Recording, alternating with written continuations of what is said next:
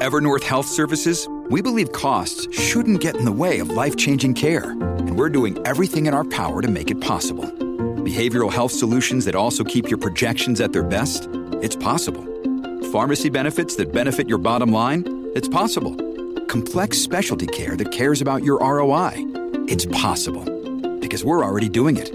All while saving businesses billions. That's Wonder made possible. Learn more at evernorth.com/wonder. The longest field goal ever attempted is 76 yards. The longest field goal ever missed? Also 76 yards.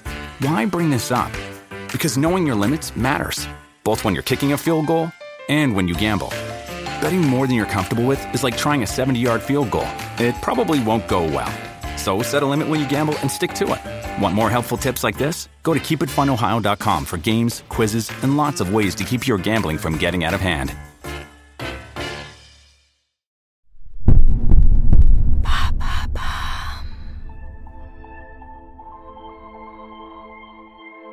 Courtney Love et Kurt Cobain, le couple grunge par excellence. Le seul couple grunge, à vrai dire, tant le mouvement fut éphémère. Pendant trois ans, ils ont vécu une passion intense, mais usée par la drogue. Pour eux, aimer, c'est s'abîmer, se perdre, ensemble.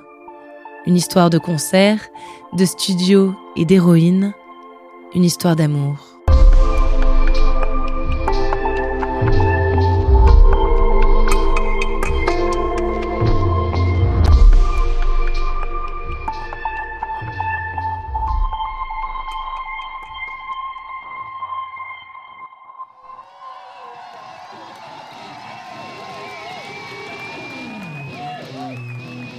1991, Los Angeles.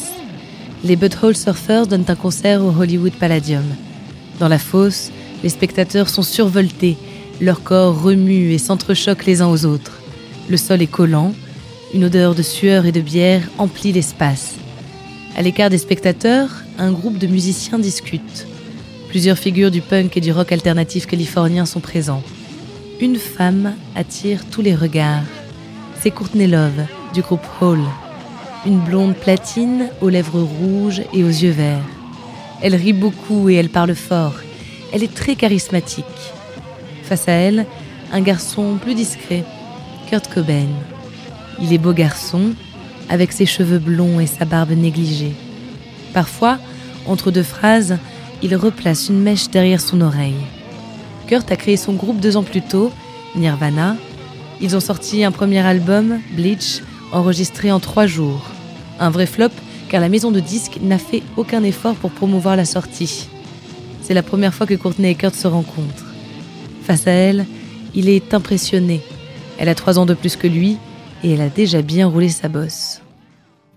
Courtney a été éduquée dans la mouvance hippie. Elle est l'aînée d'une fratrie de cinq. Sa mère divorce violemment de son père quand Courtney est encore très jeune. Elle est rapidement livrée à elle-même, envoyée en pension ou en maison de redressement. À 15 ans, elle est émancipée et elle voyage autour du monde, notamment au Japon où elle fait des striptease. Courtney expérimente les drogues alors qu'elle est encore adolescente. Kurt vient d'un milieu très différent. Il a grandi à Aberdeen, une ville côtière de l'État de Washington, une cité grisâtre où la population lutte pour vivre de la pêche ou de l'exploitation du bois. Lui aussi a manqué d'encadrement.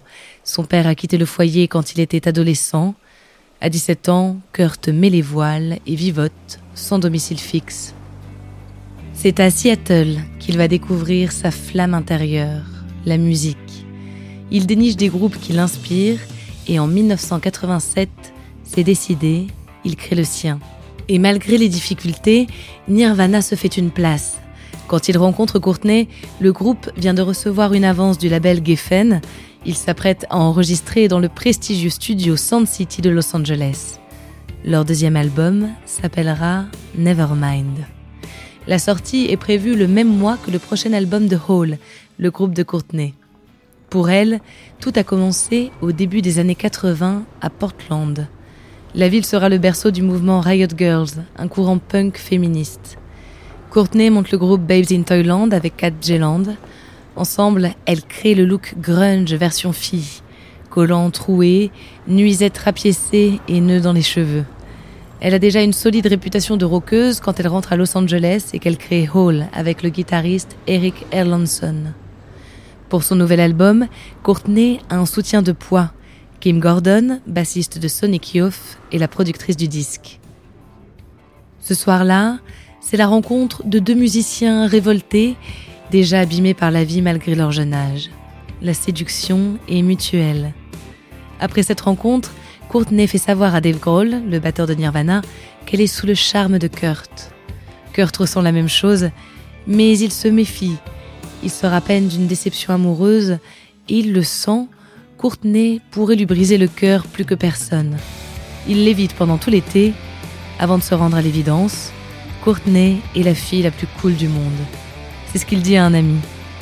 Ensemble, Courtney et Kurt écoutent de la musique, ils rient et ils se droguent. Ils partagent le même penchant pour l'héroïne. Le 8 novembre 1991, dans un studio de télévision londonien, Kurt annonce en direct J'aimerais que tous les gens présents dans cette pièce sachent que Courtney Love est le meilleur coup de la planète. C'est ainsi qu'il introduit la chanson Smells Like Teen Spirit. La légende Nirvana est lancée. With Kizik hands free shoes, motion sounds something like this. Kizik helps you experience the magic of motion. With over 200 patents and easy on, easy off technology, you'll never have to touch your shoes again. There are hundreds of styles and colors, plus a squish like nothing you've ever felt. For a limited time, get a free pair of socks with your first order at kizik.com/socks. Quelques jours plus tard, dans leur chambre d'hôtel, Kurt et Courtney se promettent de se marier. Le lendemain, à la fin de la prestation de Nirvana au Transmusical de Rennes, Kurt s'effondre. L'héroïne l'épuise. Le couple se marie en février 1992 et Courtney annonce être enceinte dans la foulée. Pendant la grossesse, une polémique fait rage sur la consommation de Courtney qui continuerait à prendre de l'héroïne. Ils nient tous les deux, mais l'overdose de Kurt pendant un concert à Belfast n'arrange rien. Leur fille Frances Bean sera confiée à la demi-sœur de Courtney. Ensemble, ils se battent pour la récupérer. Ils aiment leur fille plus que tout. Elle est une source de lumière dans un quotidien toujours plus obscur. Kurt est dépressif.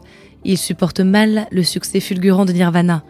Il n'accepte pas d'être aimé par des personnes qui ne comprennent rien au message qu'il veut véhiculer. Il compte appeler son prochain album I Hate Myself and I Want to Die. Le disque, enregistré dans le Minnesota avec Steve Albini, s'appellera finalement In Utero. L'enregistrement se déroule bien, mais quand Kurt et Courtney sont de nouveau ensemble, ils reprennent l'héroïne. Pour les fans du groupe, Courtney est une influence toxique. Kurt fait une première tentative de suicide en mars 1994 après une tournée européenne rythmée par la cocaïne. Un mois plus tard, il s'isole dans sa maison de Seattle pendant plusieurs jours. C'est là-bas qu'il se tire une balle dans la tête au fond d'une cabane de jardin. Il laisse un mot qui termine par des paroles de Neil Young. Il vaut mieux brûler que s'évaporer. Lors de la veillée funèbre de Kurt, Courtney choque ses fans une fois de plus.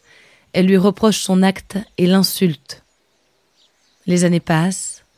Courtney poursuit son chemin tant bien que mal, entre des intox et rechutes, entre disques brillants et médiocres. Aujourd'hui, elle reste un des témoins les plus précieux de cette époque, de ce courant musical, de ce groupe sans pareil qu'était Nirvana. Un épisode éphémère et pourtant majeur de l'histoire de la musique.